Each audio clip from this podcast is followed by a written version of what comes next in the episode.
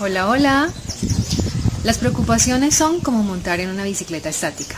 Te cansan, pero no te llevan a ningún lado.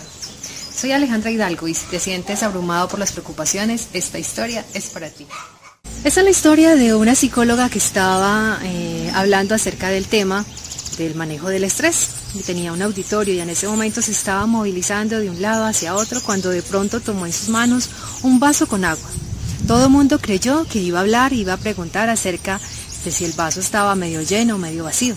Sin embargo, ella con una sonrisa preguntó, ¿cuánto pesa este vaso con agua?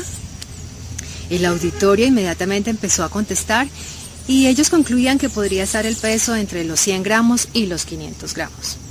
Ella fue muy clara y precisó, el peso del vaso es absolutamente relativo y en este momento carece de importancia.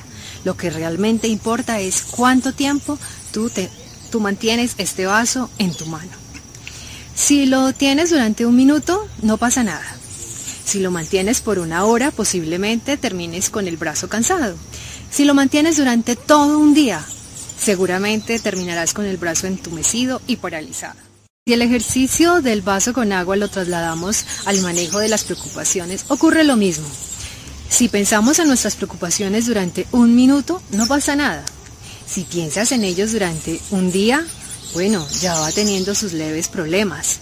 Y si ahora piensas durante todos los días sobre el mismo problema, pues la situación se agrava un poco más porque ya te puede robar tus energías, paralizar y te puede dificultar un poco encontrar una solución. Son positivas mientras que duren el tiempo necesario como para encontrar una solución y movilizarnos hacia ellas. Y ahora la pregunta del millón, ¿y tú ¿Cuántos vasos tienes pendientes por soltar o cuántos en este momento estás sosteniendo en tus manos? Independiente de tu respuesta, trata de buscar a alguien con quien hablar del tema que te permita encontrar una solución y movilizarte hacia ella. Bueno, los espero la próxima semana con otro tema. Les agradezco mucho ese ratico que compartimos juntos.